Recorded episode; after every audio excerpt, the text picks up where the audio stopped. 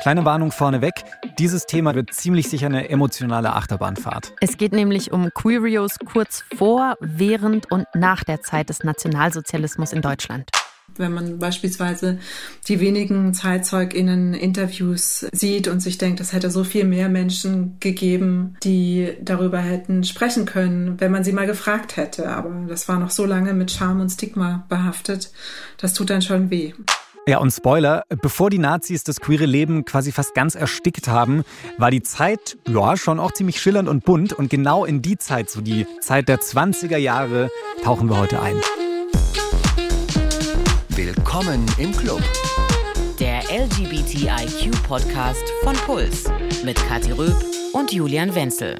Leute, als ich mich für diese Folge an den Schreibtisch gesetzt habe, habe ich ehrlich gesagt ziemlich viel geheult. Und das geht mir selten so. Aber ich habe einfach wahnsinnig viele Geschichten gefunden von Queerios, die sehr viele schreckliche Sachen durchgemacht haben. Und ich muss gestehen, wenn ich an LGBTIQ-Sternchen im Nationalsozialismus denke, dann habe ich vor allem Verbrechen und äh, Grausamkeiten und Gefängnis und KZ im Kopf. Wie ist es bei dir, Julian? Verstehe ich. Also gleichzeitig denke ich mir, ich weiß vor allem sehr viel nicht. Also so geht's mir. Wie sind queere Leute eigentlich ins KZ gekommen? Auf welcher Basis wurden sie dahin gebracht? Wie ging es ihnen nach der Befreiung zum Beispiel? Super viele offene Fragen. Voll. Und das werden wir uns alles angucken. Aber jetzt lasst uns mal noch so einen kleinen Schritt vorher anfangen. Vor dem Dritten Reich, da gab es nämlich diese andere Seite. Eine Welt vor knapp 100 Jahren, in den goldenen 20er Jahren und Anfang der 30er Jahre, in der es super viel queeres Leben gab. In Cafés, in Bars, es gab Kostümabende und solche Musik wurde damals schon gehört. Und achtet mal ganz genau auf den Text. Was will man nur? Ist das Kultur, dass jeder Mensch verpönt ist? Der klug und gut, jedoch mit Blut von eigener Art durchströmt ist, dass gerade die Kategorie vor dem Gesetz verbannt ist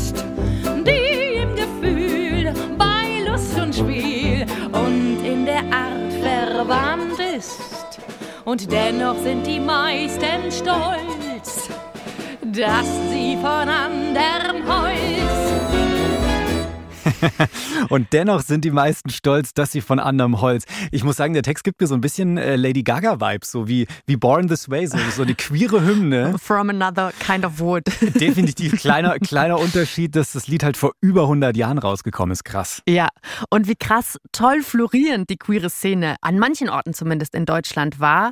Darüber dürfen wir Carolina Kühn befragen. Sie plant in München im NS-Dokumentationszentrum eine Ausstellung zu queeren Lebensrealitäten zwischen 1900 und 1950.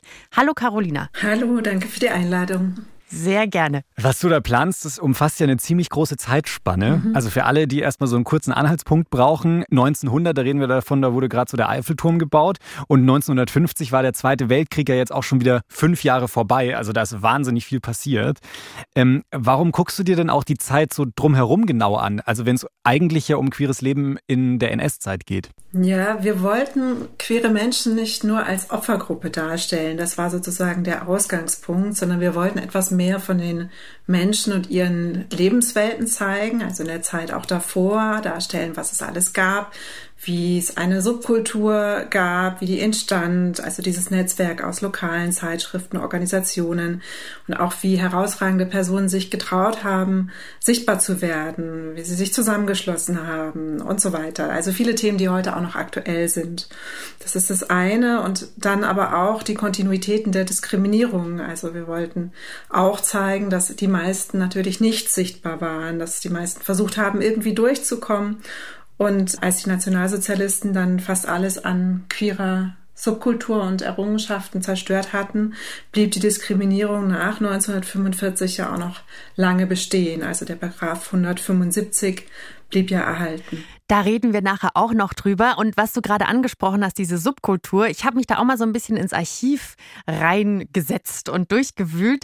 Und ich war krass überrascht und habe eine Zeitschrift gefunden, die heißt Die Freundin. Die ist schon 1924 das erste Mal rausgekommen und da stand alles drin, was das lesbische Leben so ausmacht. Also Kurzgeschichten, politische Statements, dann gab es auch so eine Art Tinder von damals, so einen kleinen Dating-Teil mit Kontaktanzeige und was so los ist in Berlin. Das wurde da auch schon abgedruckt. Ich habe das mal mitgebracht. Mega cool. Ich, ich habe jetzt hier so eine Seite davon in der Hand. Und das, ich, ich finde das sehr witzig. Da steht zum Beispiel hier am, am dritten Weihnachtsfestfeiertag der große Weihnachtsball der Transvestiten. Wir erklären jetzt gleich noch, wie der Begriff damals verwendet wurde. Kommen wir nochmal drauf. Eintritt äh, zu der Zeit 50 Pfennige. Wucher. Und dann hier äh, andere Spalte, die große Silvesterfeier. Wichtig, nur Damen haben Zutritt. Mhm. Da sind ganz schön viele Anzeigen, muss ich sagen. Insgesamt so auf eine Seite gepresst. Ich sehe, es war sehr viel los zu dieser Zeit und sehr viel davon ist in Berlin irgendwie passiert. Carolina, wie würdest du denn so einen typischen Freitagabend in Berlin damals Mitte, Ende der 20er Jahre beschreiben? Ja, nun, ich war ja leider nicht vor Ort dabei. aber Ja. Das ärgert mich auch. Aus heutiger Sicht ist es tatsächlich wahnsinnig beeindruckend, wie viele Clubs, Bars, Cafés, Veranstaltungen es damals schon gab. Ähm, Also wenn wir jetzt uns zum Beispiel die lesbischen Frauen anschauen, du hattest jetzt gerade die äh, Freundin erwähnt, da gab es eben Damenbälle, Tanztees, Mondschein, Dampferfahrten, Diskussionsabende und so weiter. Oh, es klingt alles so schön. Ja, Ja. Dampferfahrt auf der Spree. Cool. Äh, super, ne? Es gibt auch eine Art queeren Stadtführer aus der Zeit. Ich weiß nicht, ob ihr den kennt, Nee. von Nee. 1928, der äh, mit dem Titel Berlins lesbische Frauen von Ruth Röhling. Und die berichtet da ganz schön von diesen Orten und Personen. Also da lässt sich so ein bisschen erahnen, was es für Möglichkeiten gab. Zugleich muss man natürlich sagen, also diese Möglichkeiten waren ja nicht für alle.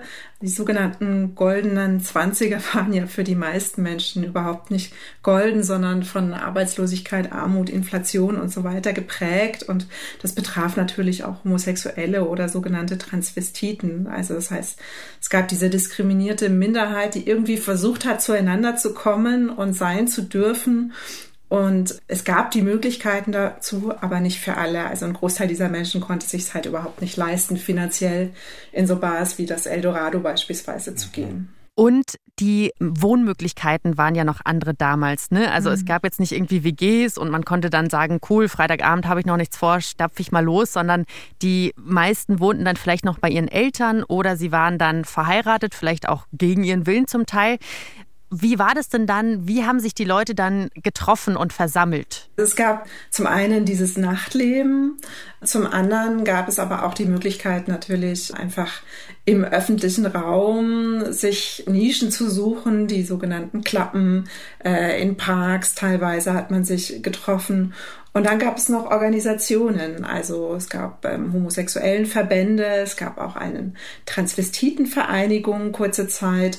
Und da hat man dann teilweise Räume gemietet und sich da vor Ort dann auch tagsüber quasi getroffen. Es klingt echt wild irgendwie so zu der Zeit. Voll und es erinnert mich auch an die ARD-Serie Eldorado KDW.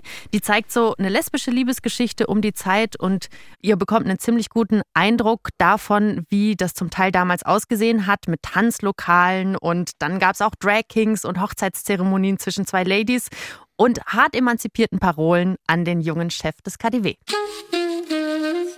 Die moderne Berlinerin läuft zu Fuß. Und wo bleibt die Erotik? Finden Sie es erotisch, wenn eine Frau nicht vernünftig laufen kann? Interessant, weil sie dann nicht vor Ihnen davonlaufen kann. Ich gehe mal in die frische Luft. Ich finde Ihre Ideen großartig. Und wie Sie über Mode denken. Im Denken bin ich gut. Worin sind Sie denn nicht gut? Wenn ich fragen darf. Vergnügen Sie sich nicht gern. Glaube, ich bin abartig, Mirko. Nicht schlimm. Ich bin verliebt. Mit Kopf und Mund und weiter abwärts. Ich kann an nichts mehr anderes denken. Wie oft hat man mir gesagt, die Männer sind sinnlich und wollen nur das eine. Aber ich sage dir, Frauen sind viel sinnlicher. Und sie wollen auch nur das eine. Ich habe mich jetzt gefragt, Carolina, ob wir diese 20er Jahre in Berlin, ob wir das auch so ein bisschen glorifizieren und mystifizieren, aber eigentlich war das gar nicht so extrem. Was würdest du dazu sagen? Wie würdest du das einschätzen? Wie frei war das damals wirklich? Also ich glaube, es kommt immer darauf an, wen man sozusagen aus dieser Zeit fragen würde. Für den Großteil der Menschen war es, wie gesagt, schwierig überhaupt zu überleben in dieser Zeit. Auch finanziell natürlich, aufgrund der Inflation, aufgrund der Armut und so weiter. Aber es gab natürlich auch Menschen, die es sich leisten konnten und eben auch queere Personen, die dann in diese Bars gehen konnten, die zu den Organisationen gegangen sind, die Magnus Hirschfeld in seinem Institut besucht haben. Also das gab es durchaus. Und wenn man sich die Zeugnisse anschaut von damals, dann findet man natürlich viele Themen, die auch heute noch aktuell oder relevant sind. Was solche Serien angeht, wie jetzt Eldorado KDW, da wird natürlich auch ein gewisser Mythos ähm, dieser Zeit gepflegt. Also das sieht man gerade in der Bildsprache. Und die beruht natürlich schon auf etwas, was es gab, nämlich ähm, die Fotografien oder die Kunst aus der Zeit, die Varietés und so weiter. Und vieles von dem, was man damals sozusagen abgebildet hat, trifft schon ganz gut das, was wir heute als queer bezeichnen würden. Aber natürlich muss man sich auch gleichzeitig fragen, ob das was wir jetzt heute mit queer meinen, ob das wirklich das richtige Wort ist für die Menschen in dieser Zeit. Also ich benutze den Begriff auch, weil es einfach ein, ein gängiger Begriff ist. Es ist ein guter Sammelbegriff, aber natürlich wäre es im individuellen Fall das Beste. Man würde schauen, wie haben sich die Leute selbst bezeichnet. Also es gab ja durchaus Selbstbezeichnungen auch in dieser Zeit, wie Freundling zum Beispiel oder Urning, aber da gab es so eine Vielfalt und oft weiß man überhaupt nicht mehr, was Menschen tatsächlich ja selbst gedacht haben oder wie sie gelebt haben. Deswegen ist es manchmal nicht ganz einfach mit den Begrifflichkeiten. Wer war zum Beispiel in Urning? Urning oder Urninde, das war ein Begriff, den Karl-Heinrich Ulrichs geprägt hat, sehr früh. Ein Vorkämpfer der Rechte von Homosexuellen und der sich gegen die Kriminalisierung von Homosexuellen ausgesprochen hat. Und er hatte diesen Begriff des Urnings geprägt, der eigentlich ganz schön ist. Und Freundling hat wiederum ein Münchner, August Fleischmann hat diesen Begriff ebenfalls für schwule Männer gefunden. Das heißt, ist beides sind das Begriffe für schwule Männer, ja, quasi andere Worte. Okay. Genau. Mhm. Über Urning haben wir, glaube ich, auch schon mal geredet in unserer Wissenschaftsfolge. Ah, Hört Gott, ihr die ja. gerne nochmal an, Julian? Und ihr auch da draußen, falls ihr die noch nicht gehört habt. Das ist super spannend, was du gerade gesagt hast. Und dieses Institut, ein Institut für Sexualwissenschaften, das hat Magnus Hirschfeld geprägt. Da kommen wir später auch noch dazu als ich diese Serie gesehen habe, dachte ich mir auch bei so manchen Sachen, die gesagt wurden und so, hey, die sind an manchen Punkten echt so ein bisschen weiter als wir. Ist es dir auch so gegangen, als du dazu geforscht hast und Texte gelesen hast und Geschichten gelesen hast, so schade, dass es das nicht mehr gibt? Also schade, dass es das nicht mehr gibt. Nein, weil wir sind jetzt schon, würde ich hoffen, etwas weiter. Aber natürlich schade, dass das alles zerstört wurde oder vieles von dem zerstört wurde. Also wenn man jetzt zum Beispiel auf die Kämpfe von Transpersonen schaut und also die damals Transvestiten genannt wurden und wenn man sich einzelne Zeugnisse ansieht, wie Menschen damals beispielsweise für eine Namensänderung kämpfen mussten. Also auch damals war das ein unglaublich teures und kompliziertes bürokratisches Unterfangen. Da gibt es dann schon Parallelen und da habe ich mir öfters gedacht, ja, wie, wie wäre es wohl gewesen, wenn das nicht alles zerstört worden wäre? Vielleicht wären wir dann jetzt schon wesentlich weiter. Definitiv. Es gibt jetzt so einen Punkt, an dem bleibe ich ein bisschen hängen. Das verstehe ich ehrlich gesagt nicht so ganz, weil in anderen Folgen habe ich schon gelernt, zum Beispiel in unserer Folge zu queerer Geschichte, könnt ihr gerne auch mal reinhören, dass ja schon ab 1871, also zu der Zeit schon so zu gut 50 Jahren, dieser Paragraph 175 existierte, der sogenannte Schwulenparagraph, der sexuelle Handlungen zwischen Männern unter Strafe gestellt hat. Und da frage ich mich jetzt einfach, also es passt für mich nicht so ganz zusammen. Wie kann das sein, dass es dann trotzdem so viele Bars und Kneipen gab, die ja offensichtlich auch alle ganz gut liefen.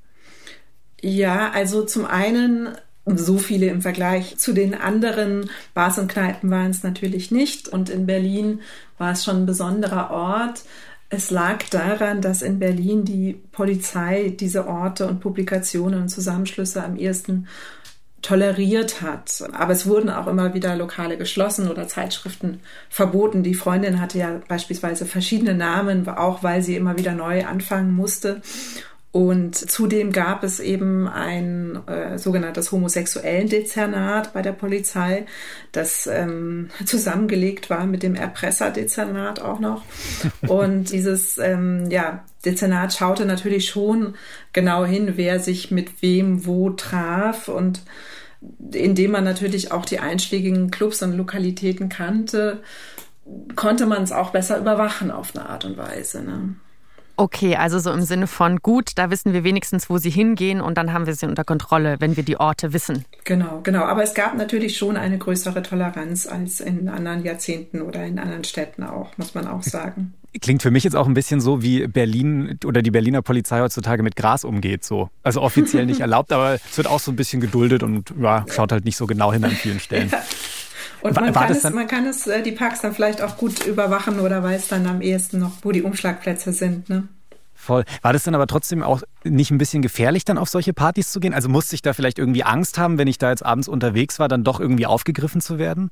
Ja, ich glaube, als queere Person musste man eigentlich immer vorsichtig sein und immer äh, Angst haben. Also die Gesellschaft war ja auch ähm, homosexuellen feindlich in großen Teilen und sich in völliger Sicherheit zu wiegen, das wäre auch illusorisch gewesen. Ich glaube, das Herausragende ist, dass es viele Menschen gab oder zumindest einige Menschen gab, die natürlich heute teilweise auch so Leuchtturmfiguren sind, die sich trotzdem getraut haben, aufzustehen, ähm, sozusagen, ja, einfach nach vorne zu gehen und für ihre Rechte zu kämpfen. Und dieses Nachtleben, das hatte natürlich auch vielleicht eine Art von Eskapismus. Also das ganze Berliner Nachtleben in den 20er Jahren.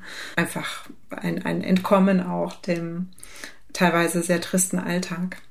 Auch da wieder Ähnlichkeiten zu heute in Berlin. Wie sieht es denn mit anderen Städten aus? So in München zum Beispiel. Wie war es da? Wenn Berlin so frei war, wie wir gerade gehört haben, oder wenn es da viele Bars gab? Ja, München, Berlin ist natürlich immer der größtmögliche äh, Gegensatz zwischen den Städten. Das war auch damals so. Das Interessante ist, dass es eigentlich früher, also um die Jahrhundertwende bis zum Ersten Weltkrieg, in München relativ viele Möglichkeiten gab. Also es wurde zum Beispiel schon 1902 äh, ein Ortsverband des wissenschaftlich-humanitären Komitees gegründet. Das war eine erste große Organisation gegen den Paragraph 175. Und da gab es dann so Menschen wie ähm, beispielsweise den Schreibwarenhändler August Fleischmann, also ein Aktivist in der homosexuellen Bewegung, der sich recht selbstbewusst für die Entkriminalisierung eingesetzt hat. Der hatte so einen kleinen Postkartenverkauf am Marienplatz und der wurde dann äh, in dieser Zeit durchaus zum Treffpunkt für Münchner Homosexuelle. Ne? Und da hätte man mich also getroffen. ja, da hätte man sich durchaus getroffen oder eben im Atelier Elvira, also da gab es ja die ganze Frauenbewegung auch rund um Anita Augsburg oder in der Schwabinger Bohem die KünstlerInnen wie Klaus Mann beispielsweise. Also da gab es eher sozusagen äh, in diesen früheren Jahren ein Netzwerk, eine Szene. Und in den 20er Jahren sah das aber dann eher anders aus. Also nach der Revolution von 1918, 19 und der Niederwerfung der Münchner Räterepublik hat sich München ähm, leider zum, ja, zum Sammelbecken rechtsextremer Kräfte entwickelt. Das heißt, es gab eine verstärkte Überwachung der Klappen beispielsweise, es gab mehr Festnahmen, es gab 1920 äh, das prominente Beispiel eines Anschlags auf Magnus Hirschfeld, der nach einem Vortrag ähm, schwer verletzt wurde. Und ähm, selbst bei Treffpunkten, die es noch gab, also es gab den Gasthof Schwarzfischer am Oberanger, also ein Szenetreffpunkt für männliche Homosexuelle und Transpersonen vor allem. Das Lokal wurde von der Polizei streng überwacht und war stets von Razzien bedroht. Und ja, viele sind dann auch nach Berlin gegangen. Also es ist ganz interessant. Wir haben so dieses Bild der, der glänzenden äh, goldenen Zwanziger vor uns und ich habe zwischenzeitlich so kurz das Gefühl gehabt, Mai wäre ich da gerne irgendwie äh, in der Zeit auf Partys gewesen, auf queeren Partys sozusagen. Aber es war halt nicht wirklich alles so und es war schon auch immer noch eine beklemmende und bedrückende Zeit und wir wurden ziemlich genau beobachtet. Vielleicht ein kurzer, ein kurzer Partybesuch und dann schnell wieder weg sozusagen. Aber äh, tauschen wollen würde ich sicher nicht. ja, das war jetzt die eine Sache, so dieses, dieses Nachtleben und Magnus für Hirschfeld hast du gerade angesprochen. Mhm. Den haben wir jetzt auch schon ab und zu im Podcast gehört, aber der ist auch einfach wahnsinnig wichtig, weil er damals in Berlin eben das Institut für Sexualwissenschaften geleitet hat. Und der hatte auch schon Forschung angestellt mit Leuten, die inter waren und trans waren.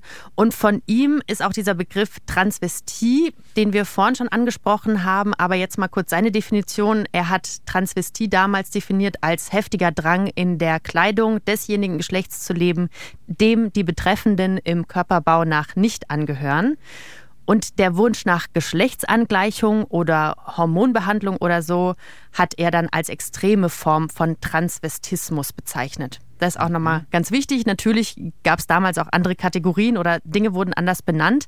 Aber haben denn jetzt seine Forschungen dann tatsächlich auch für Akzeptanz in der Gesellschaft gesorgt, damals schon? Ja, also zu seinen Forschungen vielleicht noch den kleinen Nachtrag, was ich so interessant finde, ist, dass er in seiner Theorie der sexuellen Zwischenstufen ja bereits, und das war das, glaube ich, besonders fortschrittliche von so einer ähm, ja sehr variantenreichen sexuellen Identitäten ausgegangen ist. Also er ist davon ausgegangen, dass fast alle Menschen sowohl männliche als auch weibliche Anteile hätten, was ja eine sehr moderne Sichtweise Voll. ist. Und, und davon entwickelt sich sozusagen, entwickeln sich diese verschiedenen Formen mit so Bezeichnungen wie Transvestismus oder extreme Transvestiten und so weiter.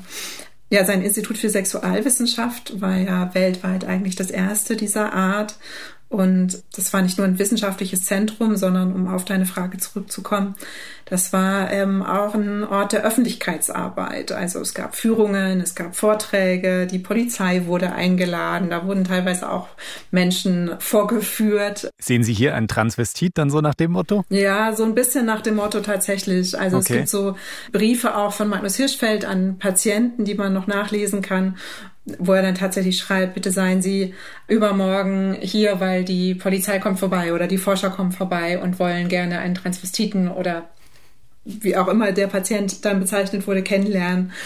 Das war ein Ort der Öffentlichkeitsarbeit. Zugleich war es natürlich eine Heimstätte für Menschen, die anderswo in der Gesellschaft keinen Platz gefunden hätten. Also man konnte hingehen, man wurde dann beraten und er hat auch ähm, sogenannte Transvestiten beispielsweise beschäftigt als Sekretärin mhm. oder dergleichen. Aber zu der Akzeptanz, also Akzeptanz ist, glaube ich, ein zu großes Wort, vielleicht zu einer gewissen Offenheit gegenüber der Entkriminalisierung Homosexueller oder vielleicht einfach zunächst mal zur Kenntnisnahme, dass es Menschen gibt, die vielleicht nicht den heteronormativen Erwartungen entsprechen. Mhm. Also das ist ja schon mal ein erster Schritt gewesen, sozusagen. Also und ganz konkret hat er da den Leuten tatsächlich auch geholfen. Ich habe da eine Sache gefunden, das war so ein sogenannter Transvestitenschein. Das sieht so ein bisschen aus wie so eine Art Attest. Konnten die Leute damit dann wenn die Polizei sie angehalten hat, weil sie zum Beispiel äh, Crossdresser waren oder so, diesen Schein herzeigen und sagen, hey, passt so, ist cool so, lass mich in Ruhe oder was, wozu waren die da? Ja, so ungefähr. Also es war jetzt nicht die offizielle Erlaubnis sozusagen, sondern es war eher eine Bestätigung, dass die betreffende Person bei der Polizei als crossdressend, wie man heute sagen würde, bekannt war. Und dadurch wurde dann, äh, das gab es in verschiedenen Städten, diese Praxis. In Berlin hat eben Magnus Hirschfeld da auch eng mit der Polizei und diesem sogenannten homosexuellen Dezernat zusammengearbeitet. Und durch diese Praxis wurde dann durch den Schein von weiteren Maßnahmen bei Kontrollen abgesehen. Also es war sozusagen ein erster Schritt, dass man nicht wegen beispielsweise Erregung öffentlichen Ärgernisses, es war ja sonst verboten, die ähm, in Anführungszeichen falsche Kleidung zu tragen, dass man eben nicht festgenommen wurde. Aber natürlich ähm, auf der anderen Seite war dann dadurch auch eine behördliche Erfassung gegeben. Ne? Wir haben da auch ein ganz schönes Beispiel gefunden von einer Frau Holdi Giss. Sie beschreibt so ein bisschen ihr Leben als Transfrau damals. Und als ich das gelesen habe, dachte ich mir, hey, die hätte auch eins zu eins in einem Interview von uns heute vorkommen können. Seit meiner frühesten Jugend bestand in mir der unabweisbare Trieb, Mädchenkleider und Wäsche zu tragen, als überhaupt diesem Geschlecht angehören zu können und auch als Mädchen geachtet zu werden. Was ich früher nur mit größter Heimlichkeit unter Gefahr entdeckt und Ziel des Sportes zu werden unternehmen konnte, kann ich jetzt, da ich seit circa einem Jahr mit einer mich und mein feminin eingestelltes Seelenleben vollkommen verstehenden Frau verheiratet bin, ungeniert tun. Mein Dienst in der Behörde ist bereits um vier Uhr nachmittags beendet. Und es ist, wenn ich nach Hause komme, das Erste, mich meiner verhassten, verabscheuten Männerkleidung zu entledigen und vollkommen umzukleiden.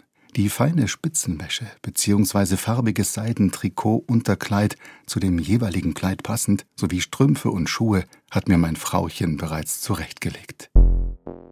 Als ich das das erste Mal gelesen habe, sind mir sofort die Tränen gekommen, weil mich das berührt hat, weil ich mir gedacht habe, hey, eine Transperson, die vor knapp 100 Jahren gelebt hat, hat einen Umgang gefunden, der ihr irgendwie gut tut. Und auf der anderen Seite war ich sauer, weil ich mir dachte, hey, es gibt Transleute, die ich kennengelernt habe und die mir erzählt haben, dass sie heute noch einen ähnlichen Struggle haben wie damals.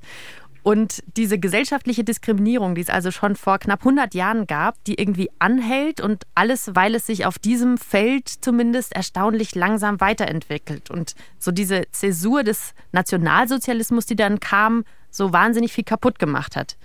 Wie ging es denn dir bei der Recherche, Carolina? Wurdest du da manchmal wütend, als du darüber gelesen hast? Bei mir als Kuratorin im NS-Dokumentationszentrum geht es ja darum, erstmal Quellen zu finden, genau hinzusehen, möglichst nicht nur Strafverfolgungsakten zu lesen, sondern vielleicht auch persönliche Zeugnisse.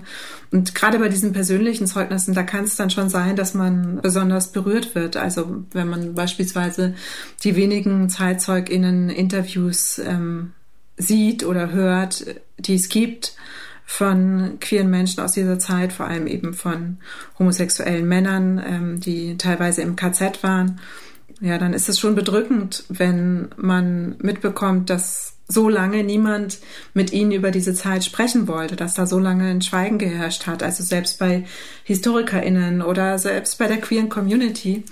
Und das ist dann schon bitter, wenn man diese sehr berührenden Interviews sieht und sich denkt, es hätte so viel mehr Menschen gegeben, die darüber hätten sprechen können, wenn man sie mal gefragt hätte. Aber das war noch so lange mit Scham und Stigma behaftet.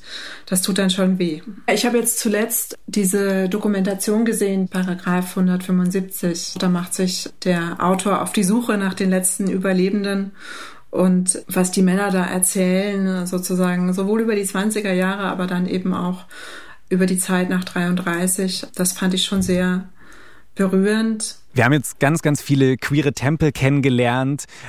Und jetzt kommt so ein ganz harter Einschnitt, weil wir blicken so ein bisschen ja weiter in die nächsten Jahre. Und da kommt einfach ein harter Cut, die NS-Zeit. Diese Tempel wird es dann nicht mehr geben. Diese zum Teil goldenen Zwanziger, die wir da heute kennengelernt haben, in der Queerness an manchen Orten stattfinden konnte und in der Queerios ja auch ein Selbstbewusstsein entwickelt haben, das ja teilweise bis heute nicht mehr so wirklich wiedergekommen ist das wird da einfach hart zerstört. Also diese Schlupflöcher in Bars, die sich Menschen geschaffen haben, um ihre Liebe, um ihre Geschlechtsidentität irgendwie auszuleben, die werden im Nazi-Deutschland dann zu großen Teilen sehr rigoros ausgelöscht. Und an der Stelle geht es dann in der nächsten Folge weiter. Wir sind für euch ins KZ Dachau gefahren auf der Suche nach eben diesen Schicksalen, die sich da abgespielt haben. Und Carolina ist dann auch wieder dabei. Jetzt aber erstmal danke, dass du in der Folge schon dabei warst, Carolina. Danke euch. Wir freuen uns dann, wenn ihr nächste Woche wieder am Start seid. Falls ihr das noch nicht gemacht habt, abonniert uns also, damit ihr die Folge nicht verpasst. Dann gibt es, wie gerade eben versprochen, Teil 2 für euch, wie es queeren Menschen im Dritten Reich dann erging. Bis dahin, macht's gut. Redaktion Mila Hahner, Kathi Röb und Alex Reinsberg. Produktion Christoph Brandner. Sounddesign Benedikt Wiesmeier und Enno Rangnick. Grafik Christopher Roos von Rosen, Max Fesel und Fabian Stoffers.